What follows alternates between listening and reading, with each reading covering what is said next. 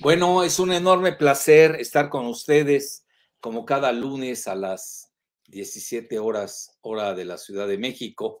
Eh, ya saben, hoy tuvimos un día de contingencia con lo del Facebook, el Instagram, que más también, que ya no sé qué más tronó, ¿no? Y ah, el WhatsApp, bueno, yo uso más WhatsApp que nada, pero pues, pues ya saben, hay por lo menos otros medios alternativos. Bueno, dicho esto, vean, hoy vamos a abordar un tema eh, eh, yo diría que va a marcar el sexenio del presidente López Obrador. Muchos se están cargando sobre el tema de la reforma eléctrica y, eh, y el asunto del litio ha entrado entre los artículos transitorios, así se les llama, que son el 25, el 27 y el 28. Ahí, ahí lo colaron, creo que para no hacer demasiado ruido. Ya saben que hay trucos de juegos legislativos, que todos los manejan en cualquier parte del mundo. Y eh, yo me consagraré eminentemente a la parte del litio, que es la que conozco. No sé mucho de la cuestión eléctrica, sé lo elemental, como cualquier ciudadano, quizás un poco más, pero realmente así que yo me arriesgue, no lo sé, yo prefiero seguir a los que sí, quienes sí conocen el tema. Entonces, vean, esta cuestión de la eh, reforma eléctrica eh, la acaba de lanzar el, presidente López Obrador en conjunción con su flamante secretario de Gobernación, Adán Augusto eh, López Hernández. Y, y, yo me enfocaré a este tema, fíjense, por eso le puse el, el, título, que incluso le valió la portada de Sputnik, lo cual les agradezco mucho, que ustedes saben es uno de los principales portales más influyentes del mundo debido a que, pues nada menos que pertenece a una de las tres principales superpotencias del planeta, que es Rusia con Estados Unidos y China. Entonces, yo le llamé, la denominé la batalla épica del litio en México. Nacionalistas, como no daba, es, yo hubiera puesto nacionalistas soberanistas contra globalistas entreguistas. de entrada, dentro del mismo gabinete del presidente López Obrador. Ya ven que tuvo una reunión cumbre en la víspera eh, y sí, eh, estaba, no estaba dividido el gabinete, pero habían voces eh, globalistas, entreguistas, ampliamente conocidas, y pues ganaron adentro el, el, bloque, yo diría, de nacionalistas soberanistas. Bueno, dicho esto, el, Sputnik, por cierto, eh, Giselita ahí tiene el hilo, me imagino, eh, le dio mucho vuelo a, esta, a esta situación. Bueno, mi artículo, para empezar, eh, les agradezco mucho que lo hayan puesto en relieve. Es un artículo que, pues, me guste o no, le dio la vuelta al mundo. Y ahí los que quieran verlo, ahí verán los detalles de lo que un servidor opina y vean, como yo soy dialéctico, yo voy a dar, este, naturalmente, yo estoy tengo mi postura, ¿no? Pero también hay que escuchar la contraparte, cosa que, por ejemplo, conmigo no pasó ni en los sexenios de, de Fox, ni de Calderón, ni de Peña, al contrario, me persiguieron. Ya les he contado al respecto, ¿no? Bueno, ahorita no me quiero desviar. Y luego, el, eh, pudiéramos ir a la segunda a, mí, a, lo que quiero seguir como hilo es el eh, cómo el presidente López Obrador, ahí está, él expone aquí también en Sputnik, le dan juego, eh, todo lo que su postura, ¿no?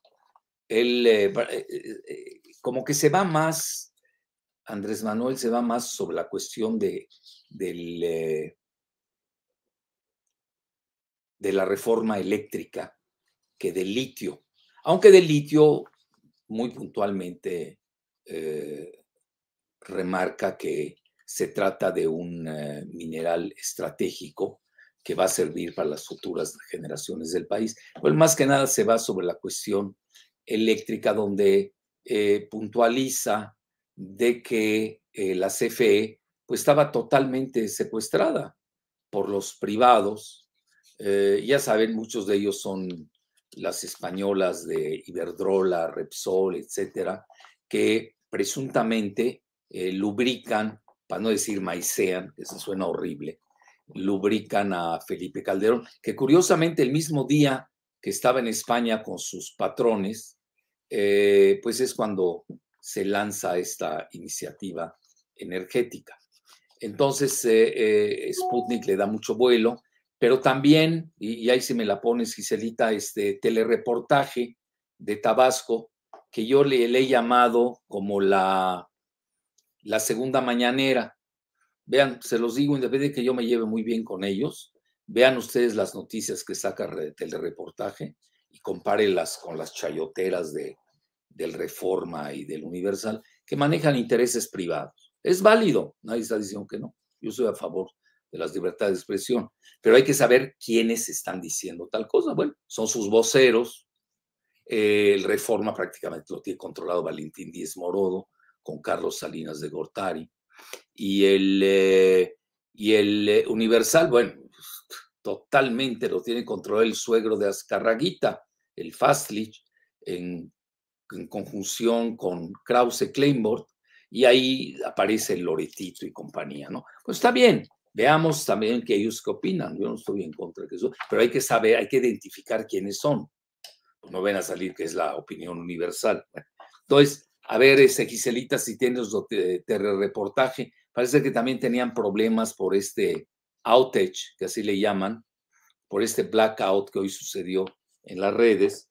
Y telereportaje, pues naturalmente da la, eh, ya más, con más detenimiento, abunda en la postura del presidente López Obrador, sobre qué es, eh, cómo se estaba manejando la cuestión eléctrica de México con precios estratosféricos. ¿Y esto a qué se debía? Porque las privadas imponían su, criterio. Imagínense, en un país como México, eh, eh, la CFE tenía la minoría, no era mayoritario.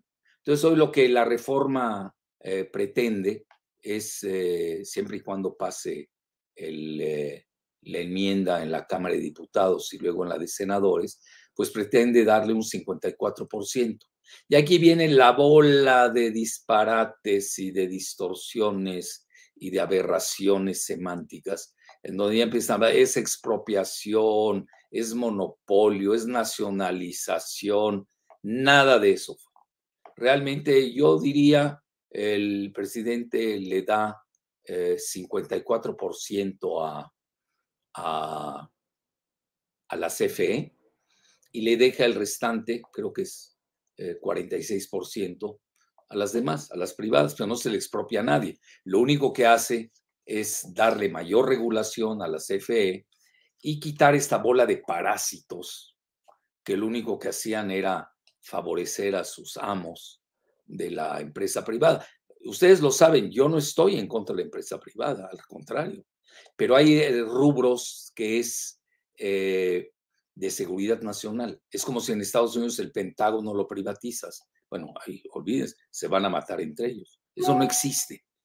Ah, todos los países eh, aspiran a tener una seguridad nacional y mientras más autárquicos sean, pues más tendrán seguridad nacional. En México parece que ese término molesta, el de la seguridad nacional, y el, y el presidente López Obrador, pues sí, es lo que hace en, materia eléctrica.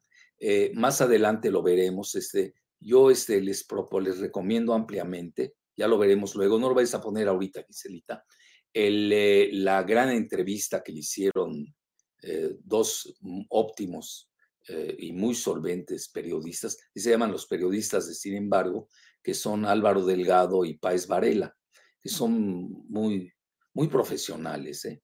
Entonces le hicieron una entrevista a la secretaria de Energía, Rocío Nagle, eh, que parece ya, además de ser favorita para ser gobernadora en Veracruz, ya el presidente mismo la, la candidateó como presidenciable. Bueno, ahora que se están cayendo tantos, pues ya están subiendo. Ya ven todo lo de Panama Papers y de eh, ahora Pandora Papers, pues ha derrumbado varios presidenciales.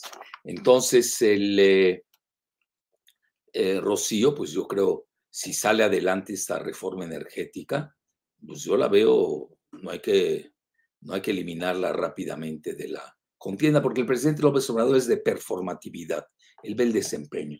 No se vayan ahí con los porros matraqueros, eso no crean que cuenta mucho a lo de la verdad, porque el presidente también tiene que pensar en su sucesión, en su seguridad personal y en la historia.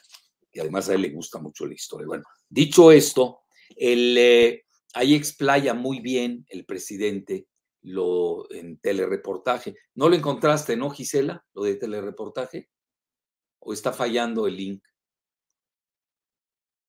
Bueno, entonces se explica bien que van a desaparecer esta bola de parásitos que tiene la Comisión Reguladora de Energía. Imagínense, querían poner a Di Constanzo, que es el máximo traidor que ha habido en el país, uno de los máximos traidores que abundan en México y naturalmente pues eh, eh, en Morena protestaron airadamente y lo tuvieron que quitar. Entonces, eh, y también está la Comisión Nacional de Hidrocarburos, que ganan unos sueldos estrafalarios, no hacen nada. Lo único que hacen es, bueno, lo dijo antes Manuel, le dice charratizar, chatarra, chatarrizar, es un término muy de él, chatarrizar a, la CFE para que ya desaparezca y ganen naturalmente todos los privados. Entonces, pues esto parece ser, pues, eh, la, enmienda no lo quiere así. Y también la CENACE, ahí lo explica más eh, el secretario de Gobernación, Adán Augusto, que quien fue quien, quien eh, también explayó abundantemente cómo iba a ser toda esta cuestión eléctrica que eso yo la dejo de lado y me voy de lleno al litio. Y ahí en lo del litio abiertamente lo expresó Adán Augusto. Eh, bueno, es una lectura, yo no sé, eh, hay, mucha discrepancia en lo que dice el secretario de Gobernación y lo que dice la misma eh, Bacanoro, que es a la que se le dieron 10 concesiones. A ver, ¿qué es esto? Ah, bueno, está bien. Sonora Lithium, que es Bacanoro, y este, que es al que le dieron 10 concesiones, y ellos aceptan, si uno lee bien sus, su, su, homepage, eh, que nada más están usando, eh, vean, tiene 10 concesiones mineras en áreas que cubren 100 mil hectáreas. ¿Escucharon bien cuánto? 100 mil hectáreas al norte del estado de Sonora, siete de las cuales forman parte del estudio de factibilidad sonora de 2018. Bueno, a lo que quiero llegar, ellos reconocen que nada más están eh, explotando tres. Me llama la atención toda esta discrepancia porque dice una cosa, obviamente yo le creo más a Dan Augusto, obviously. Él, él comenta que nada más están explotando una de las ocho concesiones. Entonces aquí hay que ver bien qué pasó. Por acuérdense que es de Calderón, eh, Peña, Videgaray, Peña Neto, es pobrecito, ¿no? Ya ni acordarse de, de Alfonso Guajardo, toda esa fauna neoliberal a ultranza, pues estaban desmantelando al país, esa es la realidad. Yo creo que creían que desapareciera México. Bueno, ¿y a dónde se iba a ir? Porque en Estados Unidos tampoco nos quieren, no quieren a los mexicanos. Entonces, ¿a dónde nos íbamos a ir? Bueno, entonces, dicho esto, yo creo que es fundamental entender esa parte. A mí sí me llamó la atención porque pone en evidencia las discrepancias en los que dice nuestro secretario de gobernación con lo que la misma empresa eh, británica, otros le ponen que es canadiense, yo eh, investigué, es, es británica realmente, y que tiene como socia mayoritaria, bueno, no es mayoritaria, tiene la mayor proporción de acciones a una empresa china que es Huafeng, que incluso ha, venido bajando su proporción de acciones, pero sigue, sigue siendo la primera. Y las otras dos principales eh, accionistas, pues las tienen ocultas, ¿eh? como que no aparecen. Vean, aquí lo único que yo les puedo decir en resumen, en forma cualitativa, es de que eh, eh, ahora que ha subido mucho el precio del litio, en un año yo que sigo la cotización, se fue casi podríamos decir, ha subido en forma exponencial, eh, subió cinco veces y el, el ya de México ya están haciendo cuentas alegres. que con ello vamos a pagar la deuda externa. Yo me iría con más cuidado. Desgraciadamente los que más hablan del tema son los que menos lo conocen. Bueno, eso es lo clásico. Este, lo vulgarizan demasiado y no hacen caso de la gente que sí sabe. Aquí hay que consultar con geólogos, los que saben, etcétera. Entonces, eh, eh, ya luego lo hablaré, nos va a dar lo del litio mucho eh, margen de, de discusión. Este es uno de tantos programas que vamos a hacer al respecto, pero yo les diría que hay tres tipos de litio. No es lo mismo la extracción de litio, como se llama en roca, que es más fácil de extraer, lo tiene mucho Estados Unidos y Australia. El otro tipo de, de, de litio es el, de saleras, que hacen el triángulo de Bolivia, Chile y, Argentina, que ese es por evaporación. Y el otro es el que más tenemos en México, que es el de arcilla. Entonces también, y es el que menos litio tiene, tampoco hay que enloquecer.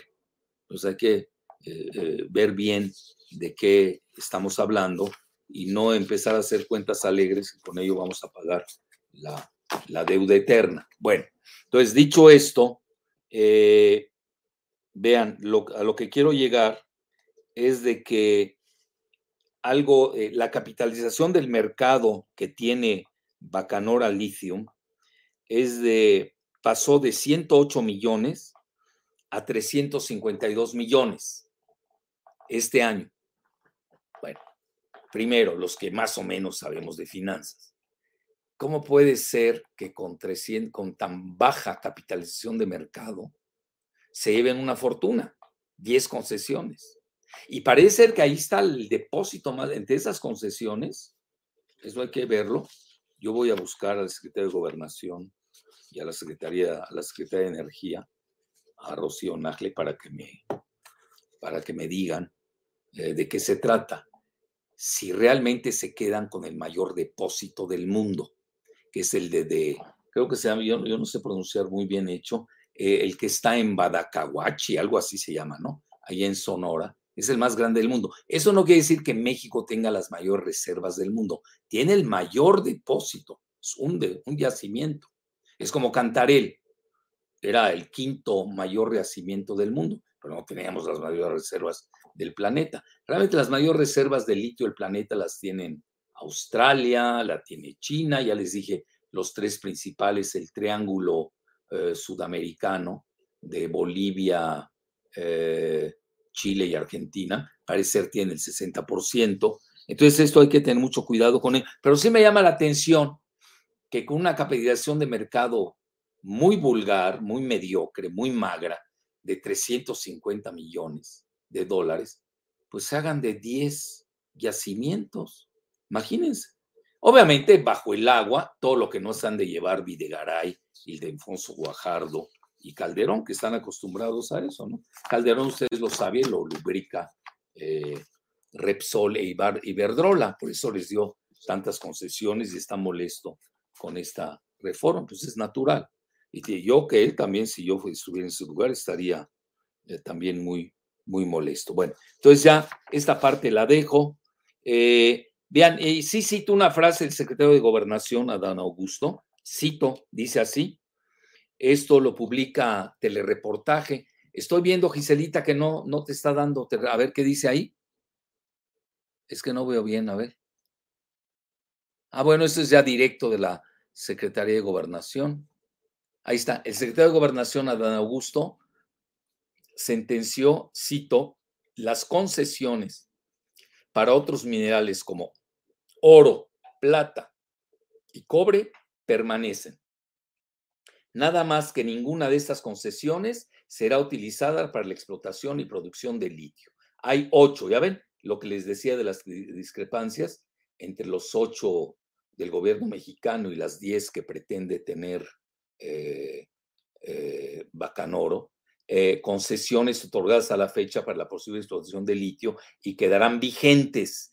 Es decir, no se va a tocar lo que se esté explotando, siempre y cuando acrediten ante la CFE y la Secretaría de Energía. Bueno, aquí de entrada les digo, y eso es muy sano, le quitan a la Secretaría de Economía el manejo del litio.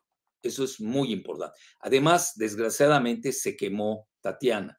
Tatiana, este, bueno, ahorita lo veremos más adelante, este, pues ella es privatizadora a ultranza. Yo realmente no sé qué hace en la Secretaría de Economía. Ella dice, ¿no? Que es profesora de inglés. Del día lo hizo inglés y es muy mediocre. Bueno, ahí está. Ella quería participar, e-, ella era de la escuela privatizadora con, eh, con este Durazo, Montaño, y bueno, son los perdedores, ¿no? Entonces les quitan el manejo del litio y se lo dan a la Secretaría de Energía de Rocío Nagle, que está en mejores manos a mi juicio. Ahora, ahí les va la otra parte. Había una subsecretaría, siempre lo he dicho, de minas. ¿Por qué la quitaron? Yo no lo entiendo. No lo entiendo. Yo creo que hay que hacer una secretaría de minas, exprofeso. Yo quitaría la Secretaría de Economía, que ni existe en Estados Unidos. Ellos tienen el Treasury. Ya aquí que les gusta copiar tanto Estados Unidos, les doy ideas. Copien Estados Unidos en lo bueno y dejen lo malo, ¿no? El, la, Treasury eh, eh, en Estados Unidos o la Secretaría de Finanzas absorbe todas las cuestiones económicas. No tienen Secretaría de Economía. Vamos a quitar a la Secretaría de Economía, que realmente nada más está haciendo cuestiones estadísticas. Pobre Tatiana, le dieron un papel ahí que no, no le corresponde, no sabe de estos temas, nada más hace el ridículo. Entonces, bueno, ahí está la foto, ya la tienen. Ella además ahí con Durazo en la gran alianza que tenían alianza para, ya saben, para regalar el P. Yo incluso se los digo abiertamente, yo en la víspera se estaban reuniendo en el Palacio Nacional y sí le mandé un mensaje con copia, espero que se lo hayan dado al presidente López Obrador y al secretario de Gobernación, este, Adán Augusto. Me comentan que Adán Augusto sí lo recibió y donde comenté que Durazo y Tatiana estaban regalando el litio de México, ¿eh? a cambio de nada y sin negociaciones. Vean, en las posteriores eh, ponencias que daré sobre el litio, ya veremos qué escenarios hay. Pero antes que nada, el, tiene que ser propiedad del país lo que queda del litio que nos dejaron. Y a partir de ahí, vamos a ver qué win-win tendemos, a ver qué opción. Además, no crean que hay muchas, ¿eh? Ya lo verán cuando yo este, aborde ese tema desde el punto de vista geopolítico y geoeconómico. Entonces, vean, ahí eh, pongo, porque eso lo leí, la señora Tatiana Cloutier y Alfonso Durazo han sido severamente criticados por preocuparse más de negocios privados que del bien general del país en referencia específica al litio. Bueno, ya de lo de Durazo ustedes lo saben, eh, ¿se acuerdan? Este, eh, nombró a la ex embajadora de Estados Unidos en México, Roberta Jacobson, como la que iba a manejar el desarrollo económico de, de Sonora, en un artículo que ya es clásico. Me dicen que, el, que sí lo leyó el presidente, qué bueno, porque el presidente estaba dubitativo. ¿eh? Cuando llegó Luis Arce y lo visitó, eh, el, presidente de Bolivia, con quien, por cierto, tengo un, eh, un Zoom, una conferencia con el vicepresidente de Bolivia este miércoles a las 4 de la tarde. Ya, ya les daré los pormenores. Entonces, eh, parece ser que hablaron del tema del litio, pero yo en ese momento, creo que fue por ahí de marzo. Ustedes me preguntan, yo que he seguido la crono geopolítica de la postura de Andrés Manuel, en ese momento estaba estudiando el tema. ¿eh? Incluso hizo muy bien porque eh, recuerdo muy bien la frase que comentó de que los técnicos del gobierno lo estaban viendo muy bien y él iba a tomar eh, en consecuencia su postura. Veo que al final adoptó la, pues, la, postura que aquí hemos adoptado, ¿no? La mayoría de los mexicanos. Bueno, ahí yo lo dejaría en esto de lo que se llama de, ustedes recordarán aquel artículo que ya se volvió, pues puede ser hasta histórico, Si pasa la, la reforma eléctrica incluyendo al litio, estamos hablando que Andrés Manuel se vuelve el nuevo Lázaro Cárdenas, nos guste o no, ¿eh? así de ese tamaño. Petróleo en su época era lo que hoy es el litio. Entonces, eh, eso hay que tomarlo muy en cuenta.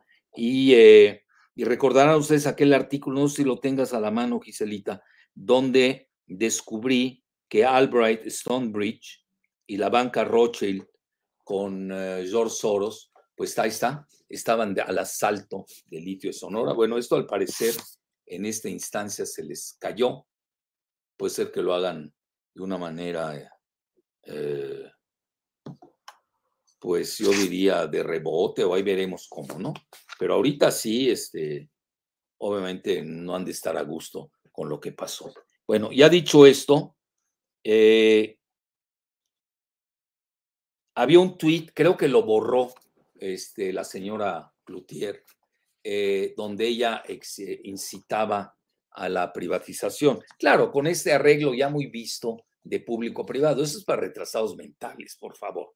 Cuando tú metes público-privado es para que al final el privado se coma al público. Eso eh, seguramente han de haber en su esquema. Vamos a aguantar tres años Andrés Manuel y luego vemos con el nuevo y ahí nos quedamos con el litio de México. Bueno, no se les hizo el, eh, y ya me casi para concluir, eh, precisamente estaba buscando yo su tweet, aunque ya está reportado ampliamente, hay mucha bibliografía donde reportan que ella estaba a favor de la privatización, pero ya no, ya no encontré su tweet al respecto. Bueno, entonces yo les diría que ese es el golpe de timón, en donde eh, se fortalece Rocío Nagle, y yo veo que sí se aminora mucho. Ahí está, vean lo que les digo. Se produce un significativo golpe de timón nacionalista soberanista al quitarle el manejo del litio a la entreguista Secretaría de Economía y al darle su control a la más nacionalista Secretaría de Energía y a la paraestatal CFE. Recordemos que Rocío, ella es eh, candidata presidencial. Yo, eh, dicen muchos que yo la, eh,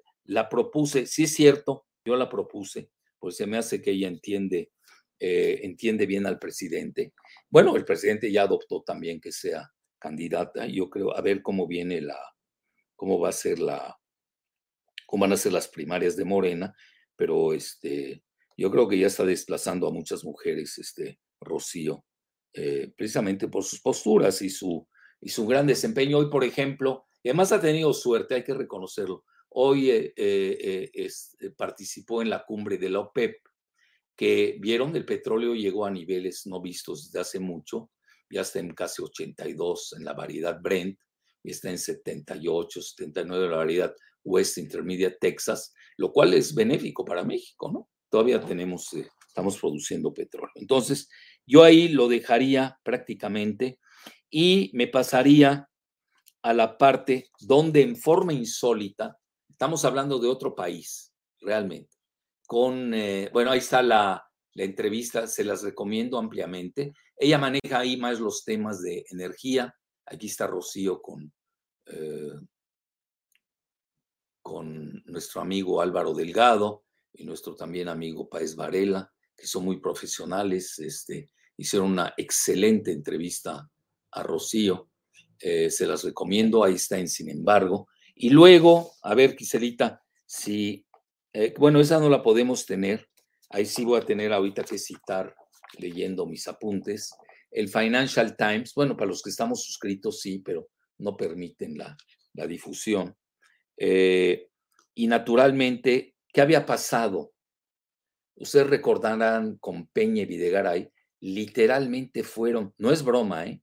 fueron a las oficinas del Financial Times, véanlo, la previa reforma energética neoliberal del anterior gobierno de la dupla Peña Videgaray, en forma insólita, fue entregar el petróleo mexicano a las oficinas, escuchen bien, a las oficinas del rotativo Financial Times en Londres. ustedes saben que el Financial Times es globalista. Eh, yo creo que Peña ni sabía a dónde lo llevaban. Videgaray es muy perverso, exageradamente perverso.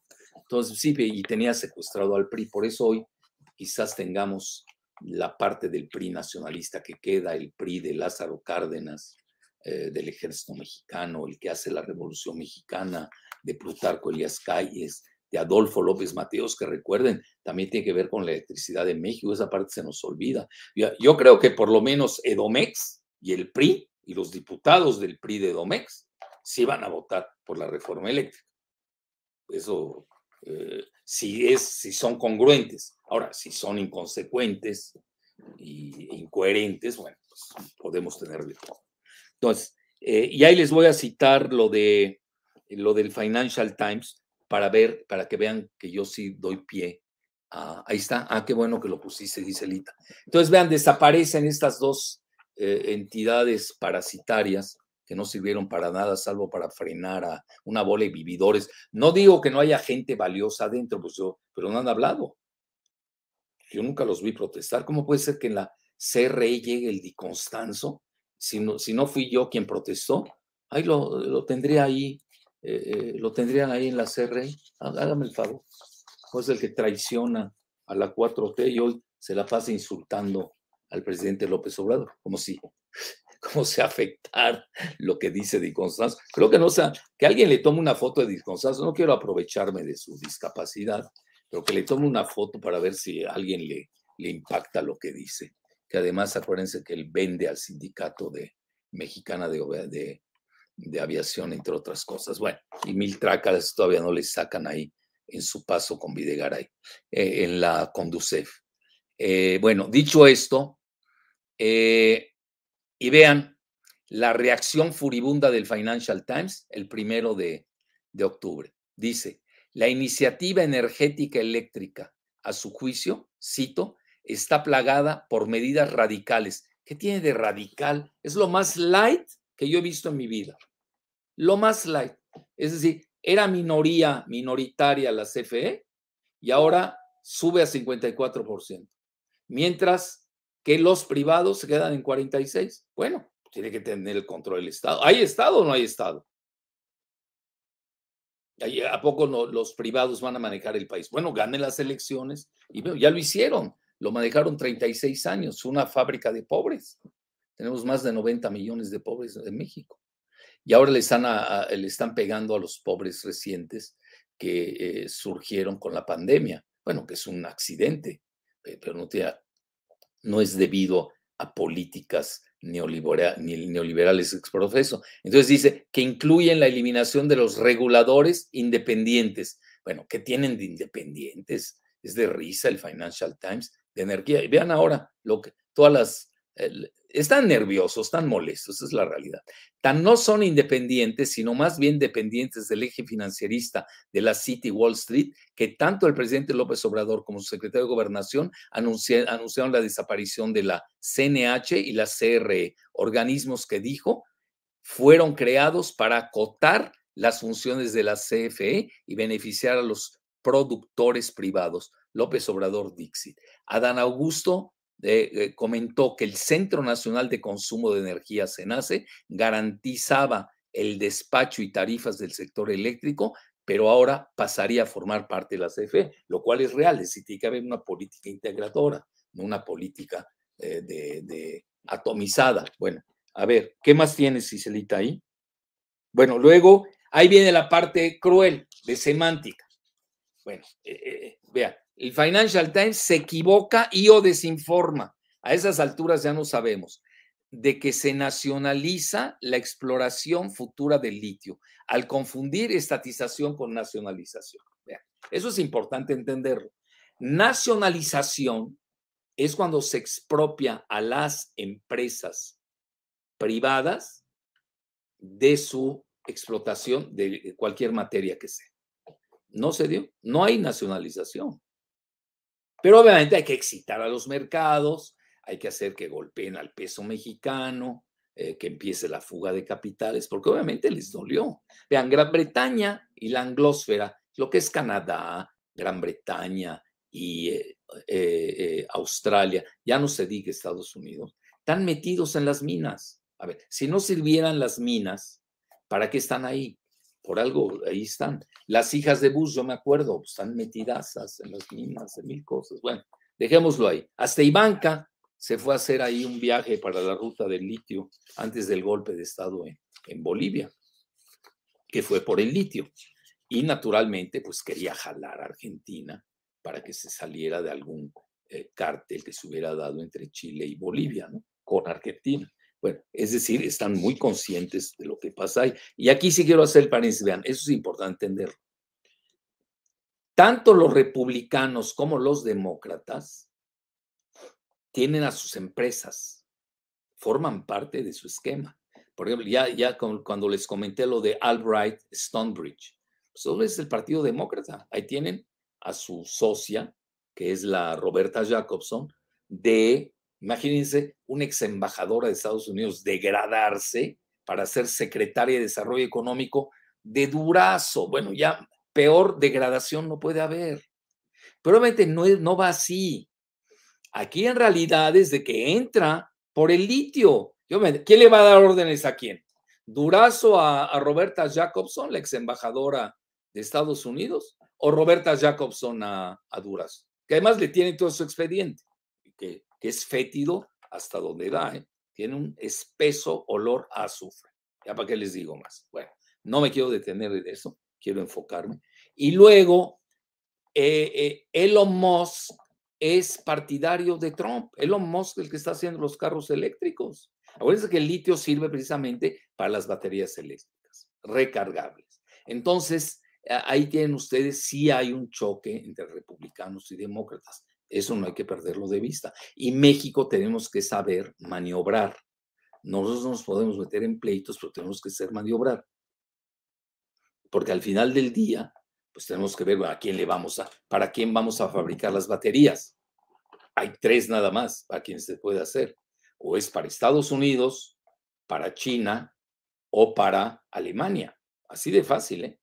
No, no, no, no pierdan sus tiempos en Es que se lo vendo a Belice, digo, muy respetable país, pero pues, ellos que no se dedican a eso. Entonces también tenemos nosotros que ver el destino final de, la, de las baterías y quién va a hacer las baterías. Es todo un tema, ¿eh? ya lo abordaremos, ya se los dije, eh, por etapas. Entonces, el, eh, yo me quedaría, y, ya me voy a, a, otro punto, de que vean cómo están, ah, bueno, ahí está.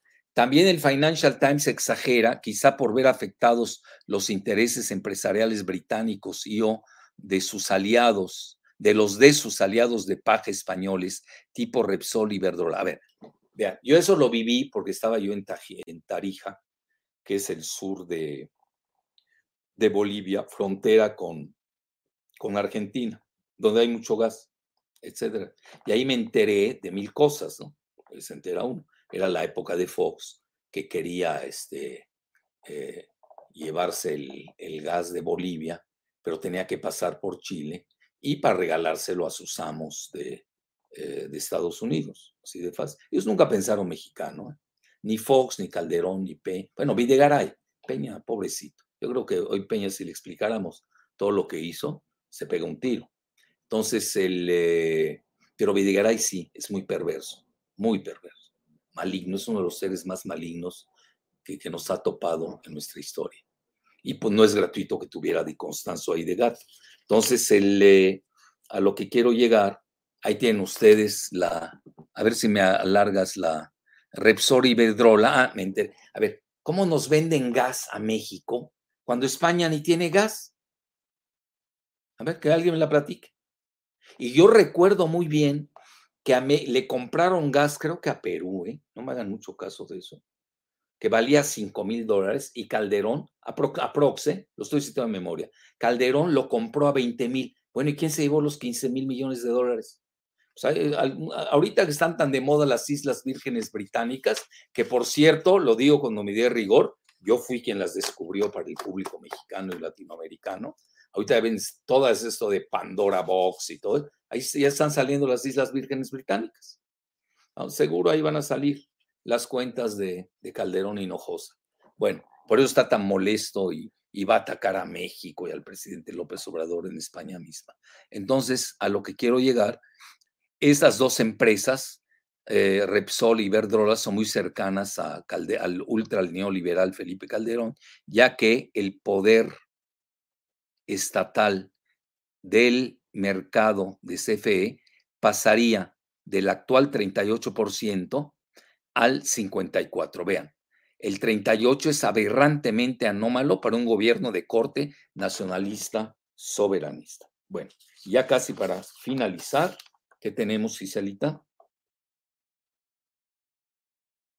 Bueno, ahí tienen ustedes, la señora Dresser, vean qué pone, la 4T, el regreso a la estatización. Bueno, ni siquiera entiende qué es la estatización. En realidad, si somos finos en el análisis, yo diría que con el litio, con el litio, no con la eh, reforma eléctrica de la CFE, son dos cosas diferentes. Con el litio hay una estatización parcial, parcial, no total. ¿Por qué?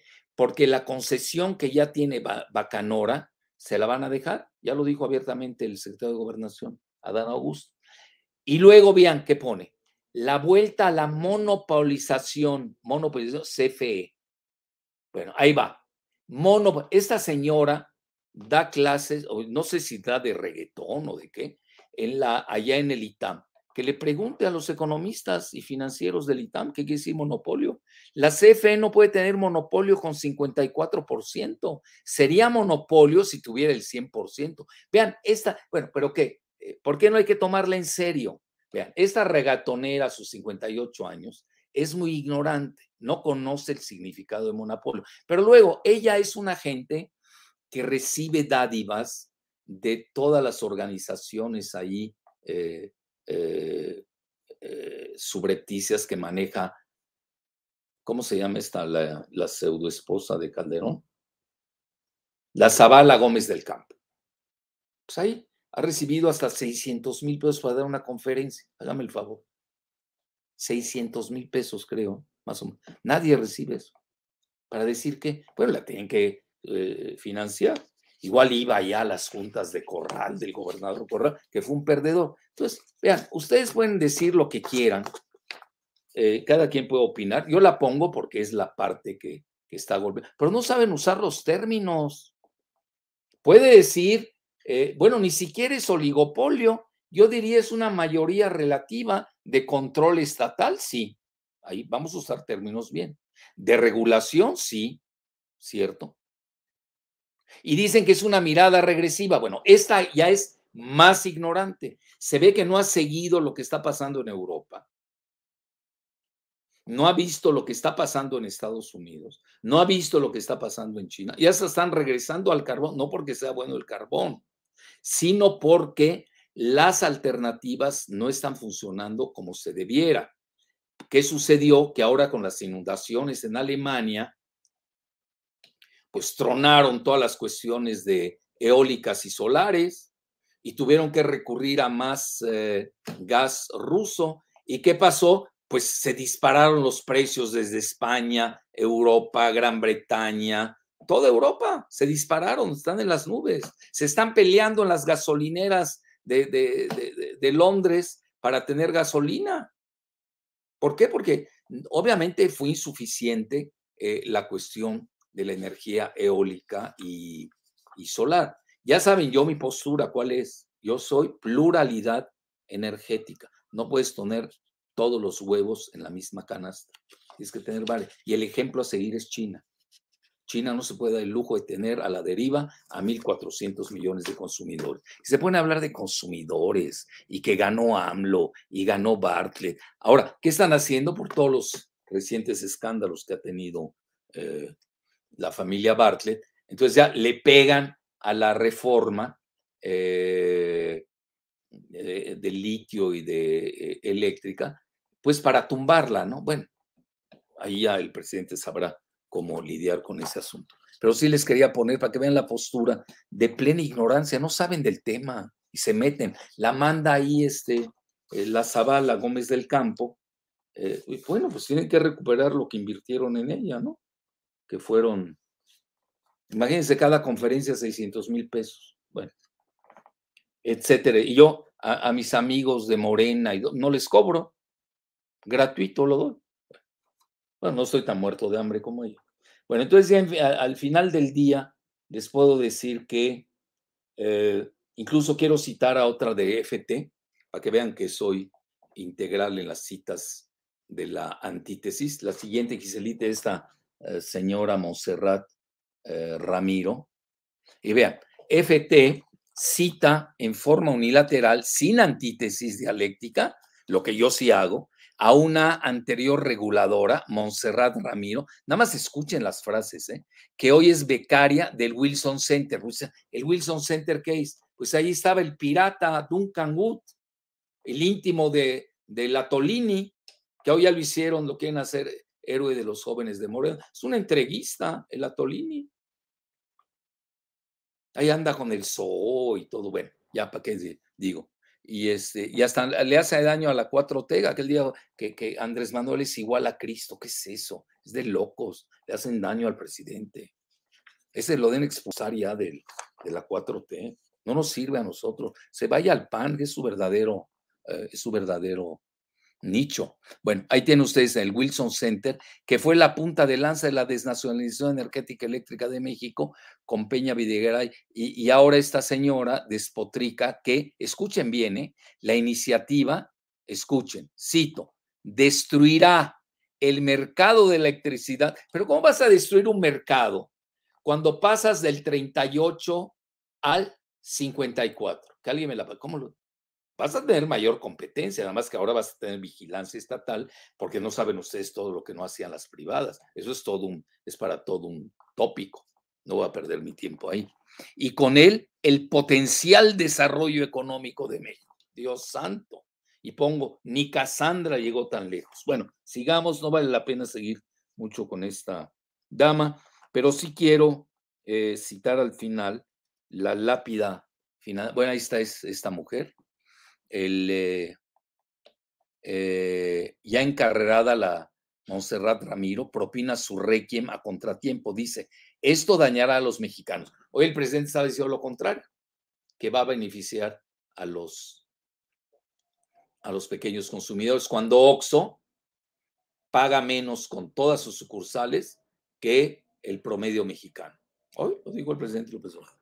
Y dice, no se diga a los consumidores industriales y a los participantes de la industria energética. Qué lúgubre. Y ya, para finalizar, a ver qué hice, ya la última, con su viejo truco de citar expertos clandestinos. Vean, yo me dedico a, a escribir desde hace, no sé, 40, 50, yo creo desde que nací, a los expertos. Cuando dicen, ¿por, qué no dan los nombres? Yo estoy dando los nombres de los pseudo expertos. Son los expertos que están en contra la Dresser, que no sabe nada del tema, es muy ignorante. Y esta mujer sí sabe, Montserrat, pero es ya, es, ya está intoxicada, ya tiene el síndrome de Estocolmo, pues al ser becaria del Wilson Center. Pues ya, son, ya estamos hablando de intereses muy puntuales.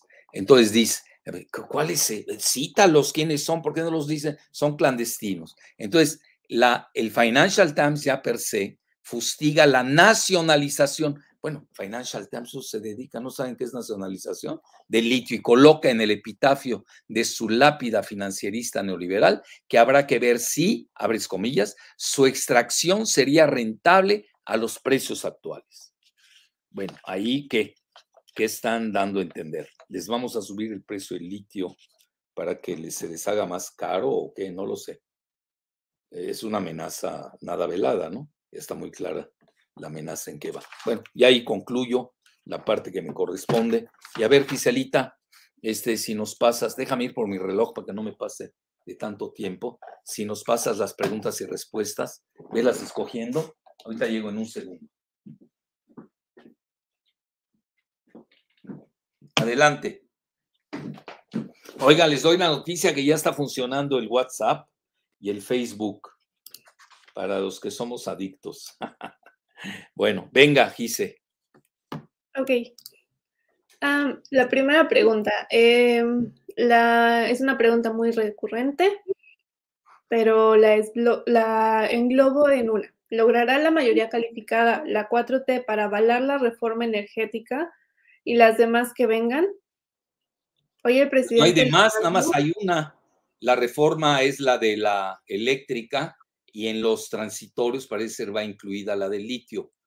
El, bueno, ya, ya opiné, si el PRI es congruente, eh, yo creo que se debe sumar a lo que es hoy se le está bautizando como el primor, que de hecho ya estaba dado, ¿no? Vean, yo se los digo, a ver, el presidente López Obrador se va muy bien con cierto tipo de priistas, ¿no? Eh, pues se va muy bien con eh, Murat, el de Oaxaca, se va muy bien con Fayad, el de Hidalgo, se va muy bien con los Moreira de Coahuila, se va muy bien con Edomex, que es el principal. Edomex pesa mucho, se respetan mucho. Eh, incluso Adán Augusto fue invitado de honor a la, a la declaración, me, gustó, muy moderada de, Del Mazo, etc. Entonces ahí, ya con eso ya tendrían los votos. Supongamos que hayan algunos eh, muy, los que quedan de Videgaray, eh, no sé, No sé quién se atreva a seguir. En Edomex, donde más lo odian a Videgaray, yo tengo mucho contacto con Edomex.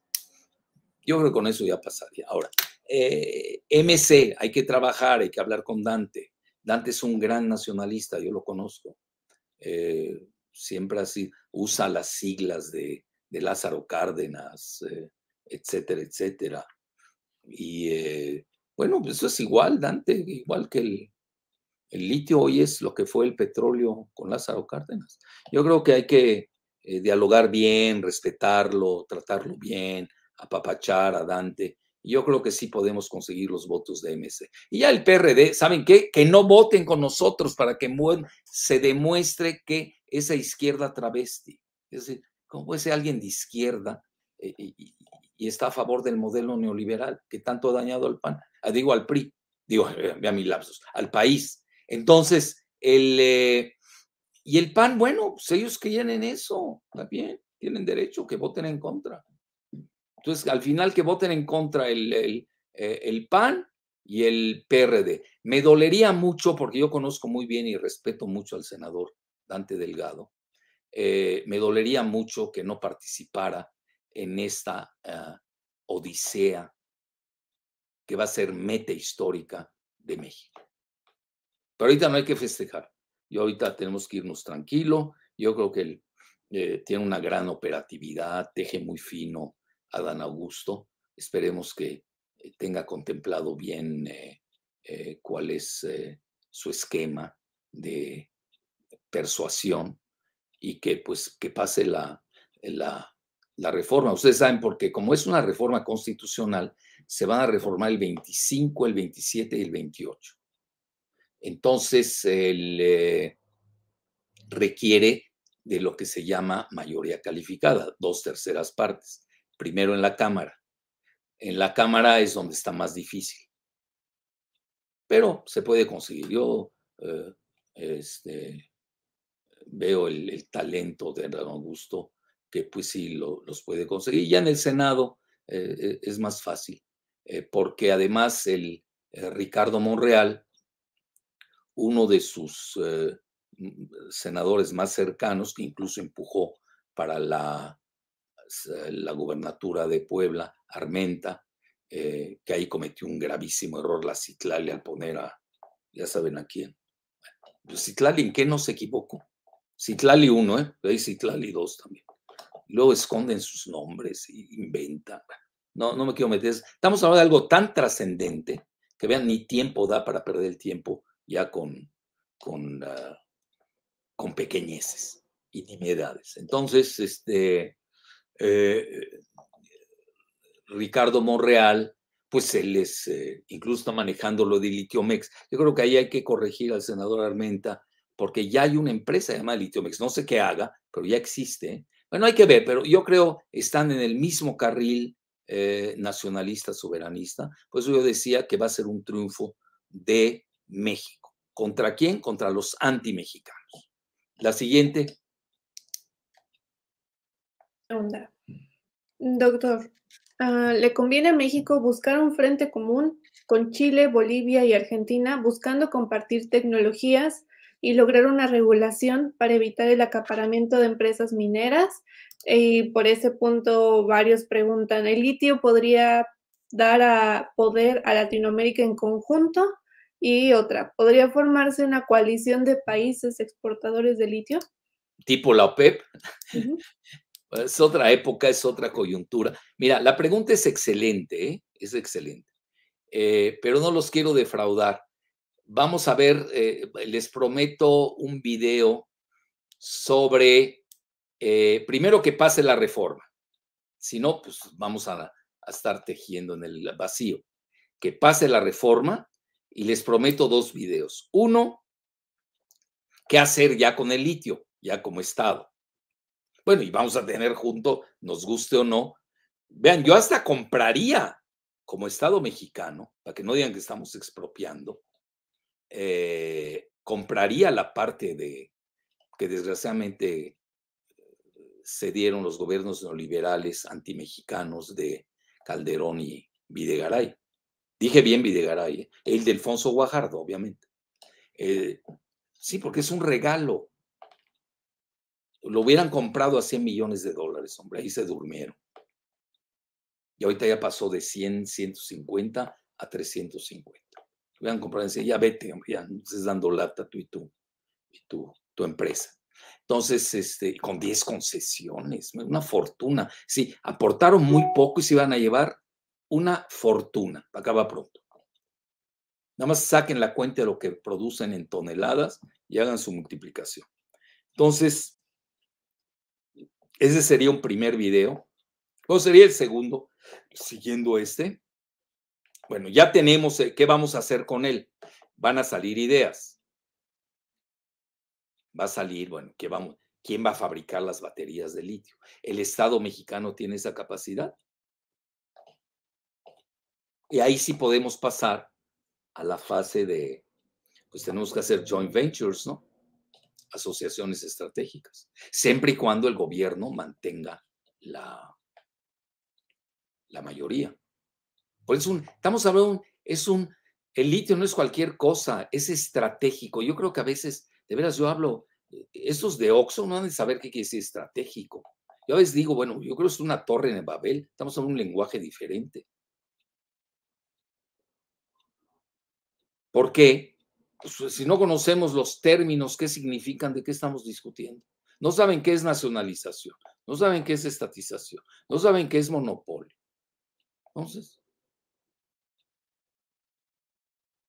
¿qué es una regulación?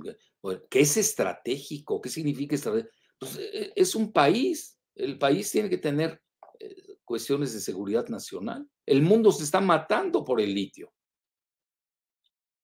Bueno, Ahí hay varias opciones y lo vamos a ver en el tercer video, que es escenarios.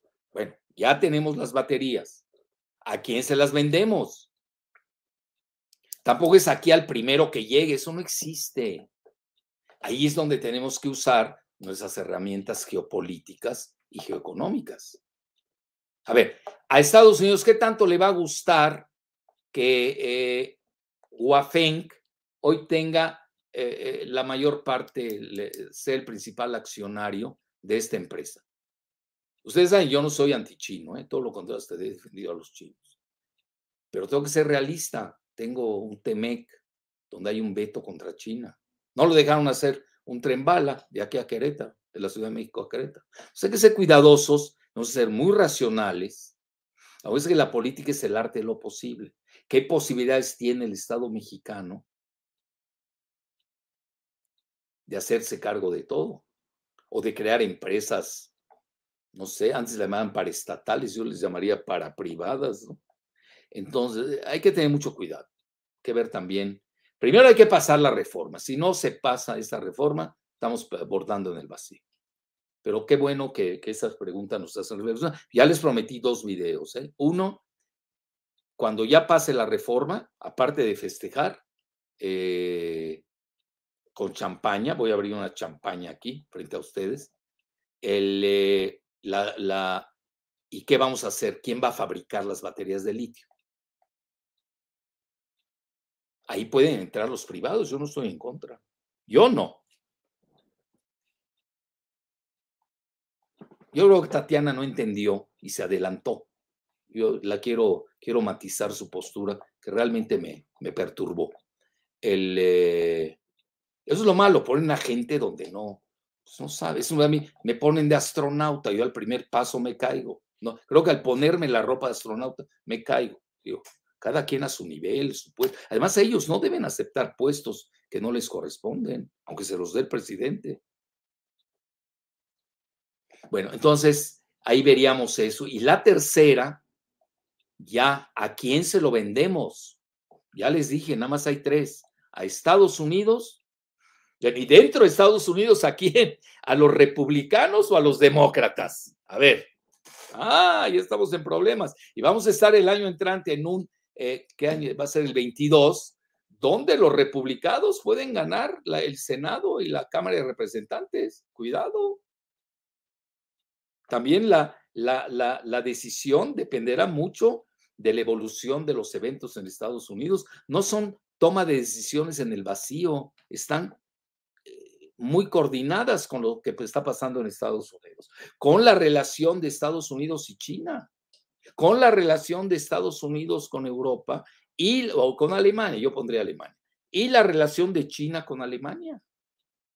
Y ya nadie, no hay más que quien juegue. No pierdan su tiempo. Y eso lo veremos. Bueno, la que sigue, Gise. Tres más y nos vamos. Ok. Siguiente. Igual es muy recurrente esta pregunta. Em, em, existe una probabilidad, un probable choque entre el TEMEC y la iniciativa eléctrica de litio, como reiteradamente lo argumenta la oposición. No. Hay límites políticos internacionales a esa estatización y también preguntan cuáles serían las consecuencias de esta ley, de esta iniciativa con Estados Unidos. Nada, mientras no resolvamos con Estados Unidos una negociación, ¿qué, va, qué, vamos a hacer de nuestro litio? Si nosotros queremos un win-win, vean, de entrada casi se las adelanto, con el TMEC, pues de hoy tenemos todos los automóviles acá, bueno, todos, digo, los que se maquilan. Pues tienen que ser complementarios. Está muy claro el camino. Si uno tiene eh, una mente organizada y conoce bien las cosas, es muy claro a dónde va. Así que, eh, eh, pero ya lo veremos, ¿eh? Muy buena pregunta, por cierto. La que sigue, por favor. Justo va, relacionada. Em, preguntan, ¿es posible que China logre más protagonismo con este auge de litio en México? Y otra pregunta, ¿el intento de regular el litio mexicano será una estrategia para no vendérselo a China? Mira, la primera, ¿me hiciste dos en una o ya, ya me hiciste las dos? Dos en una. Quiere decir que tienes una más. Bueno, entonces mira, la, la, primera, no sé a ese nivel, tampoco este, tengo picaporte con Andrés Manuel. Este, si sea una estrategia, pero sí he visto que evolucionó desde que vino el presidente Arce de Bolivia, ha ido evolucionando. Andrés es muy inteligente, va palpando, midiendo. Acuérdense que ahorita viene, por ejemplo, la, la renovación de la, de la concesión de, no sé si es Telmex, sí, de Telmex, ¿no? De mi paisano Carlos Slim. Bueno, es una carta a favor del presidente. ¿eh? Das, te doy. No me das, pues no te doy. Así de fácil. Entonces ahí hay que ver. Y es el que pesa. Vean los demás. Bueno, no, no, no estoy despreciando. Yo soy muy a favor de pequeñas y medianas industrias. Pero también hay que educarlos. Créamelo, no están educados. Coparmex es un es una fuente de ignorancia. Pues vean a la Dresser, con eso tiene. Y es, eh, la estrella de la. dime, dime a quién consultas y te diré quién es. Entonces, hay que tener mucho cuidado. Eh, no sé a ese nivel si es una maniobra del presidente. Andrés Manuel es muy inteligente. Yo no lo subestimo, lo conozco. Entonces, este, ha de tener todas las cartas, las va a evaluar. Va a ir en primer lugar el, el, bienestar del país, sin duda. Eso no, no me. Además, él quiere pasar la historia. Con el litio, Andrés eh, ya está en el umbral de la historia. Olvídense lo demás, es el litio. Ves, no nos conviene tampoco cacarearlo mucho. Tenemos que pasar la reforma.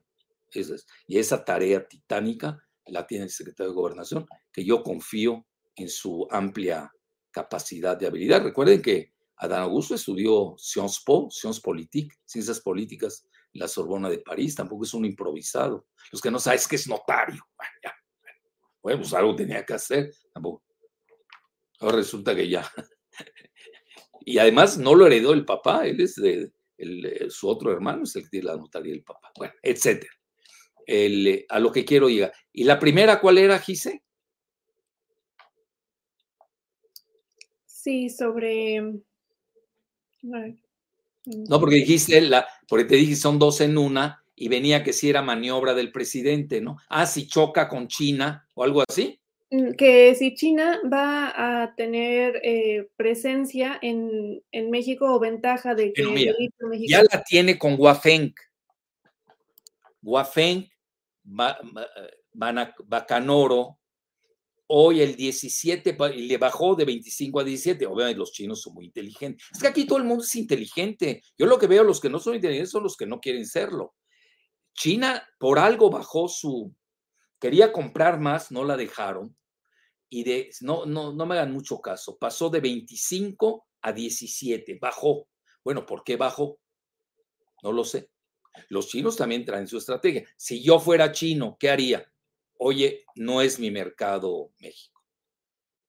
Está en el segmento TEMEC, está en la, eh, desde el punto de, eh, punto de vista geopolítico es Northcom, y ahora se quieren meter a México al, al AUKUS, ya saben, a Australia, este bloque de defensa, eh, Australia, United Kingdom, United States, es decir, eh, Australia, Reino Unido, que Reino Unido es Gran Bretaña más Norirlanda y Estados Unidos, bueno, aquel día yo se lo, se lo dije a alguien muy cercano al presidente, pero muy, y digo, si entramos al AUKUS, México mañana está en la guerra con China, ¿eh?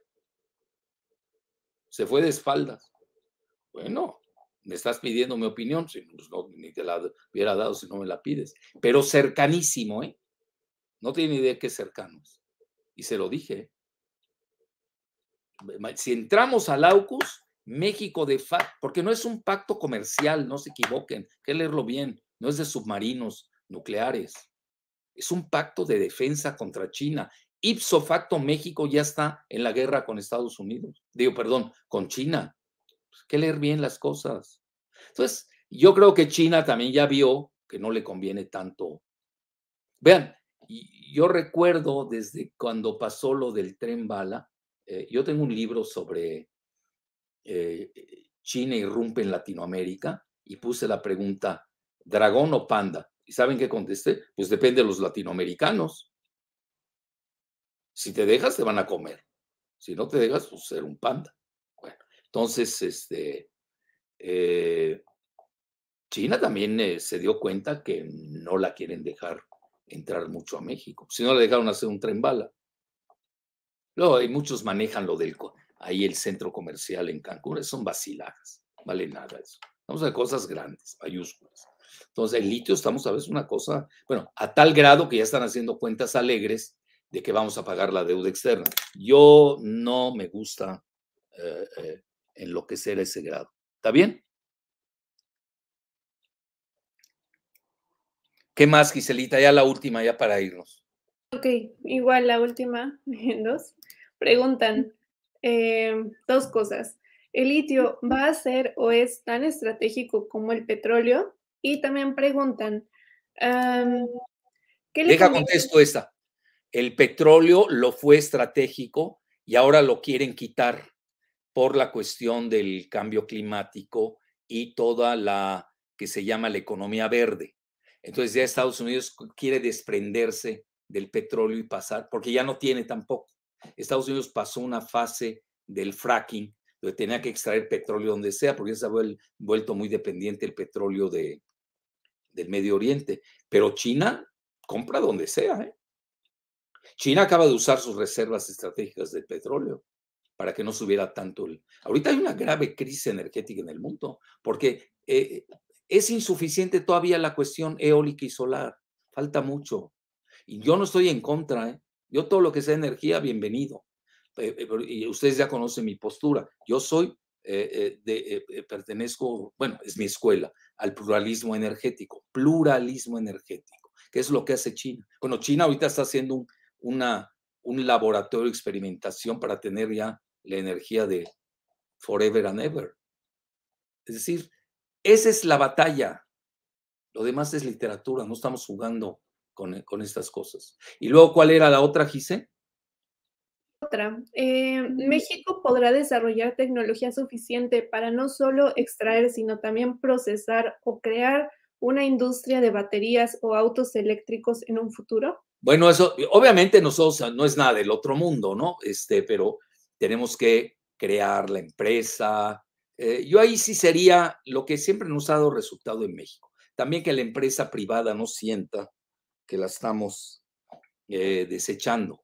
Yo creo que hay que invitarlos que participen y ahí hacer con mayoría y rectoría del Estado, invitarlos. Yo eso haría a nivel de las baterías eléctricas, sí los invitaría.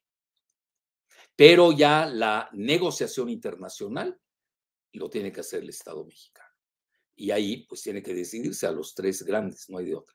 Pero está muy cantada, está escrito en el muro hacia dónde va la decisión. ¿eh? Tampoco crean que, que, es tan fácil. ¿eh? Es decir, tenemos muchos, ya se los he dicho mil veces, muchos mexicanos en Estados Unidos eh, son nuestros conciudadanos, tenemos que protegerlos, pero hay que ver también, bueno, con Estados Unidos, con quién vas a negociar. ¿Se lo vas a dar como durazo a, a los demócratas, a Albright Stonebridge? ¿Qué comisión le prometieron? esa es otra, ¿no?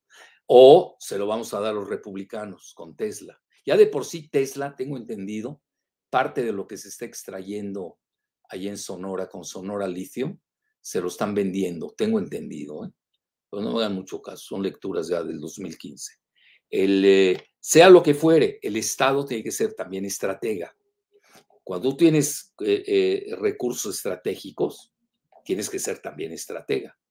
Y ahí tienes que ver bien el mapa mundi, el mapa mundi y la geopolítica. México tiene su geopolítica, aunque no la practiquemos, porque aquí se entregaron totalmente al modelo neoliberal que no sirve, eso ya fracasó. Vean, esto del escándalo, que le vamos a dar un video al escándalo de Pandora Box, de Papers, eh, está demostrando, son ya eh, los últimos, es el canto del canario en la mina neoliberal. Ya el modelo está putrefacto, ya apesta el neoliberalismo globalista. Ya no sirve. No crean que está saliendo nada más porque sí. Yo, ese tema lo vengo siguiendo desde, ahorita les digo, como 30 años, lo de los paraísos fiscales. Y no se toma ninguna medida. Es lo peor. Ok, ya está. Ya sabemos, Loretito trae su lana en las Islas Vírgenes Británicas con su socio Genaro García Luna, un mega lavador. Ya. Eso es para la botana.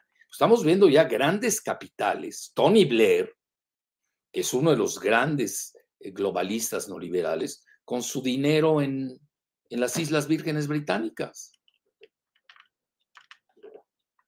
Entonces eso ya está agotado ese modelo. Obviamente en unos países tarda más, en otros menos. No va a ser instantáneo y simultáneo. Pero ya el modelo está cambiando. No hay que perder el tiempo en eso. Entonces ahora tenemos una gran oportunidad eh, para eh, tener el litio a nuestra disposición yo le compraría su parte a los eh, a estos de o la comprarle a, China, yo le compraría a China su parte para no gastar 300 y pico. Me vuelvo ahí un accionista fuerte en esta empresa. Lo que sí no sé y ya les comenté que sí les voy a preguntar a quienes saben del tema. Y los dos son candidatos presidenciales, por cierto, tanto a Rocío como a Dan Augusto. Les voy a preguntar si entra este mayor depósito de litio del mundo saber si se lo llevó el Sonora Litio eh, y eh, cuyas acciones, eh, cuyo accionista mayoritario sería la China Waffen. Bueno, hasta la próxima. Un placer.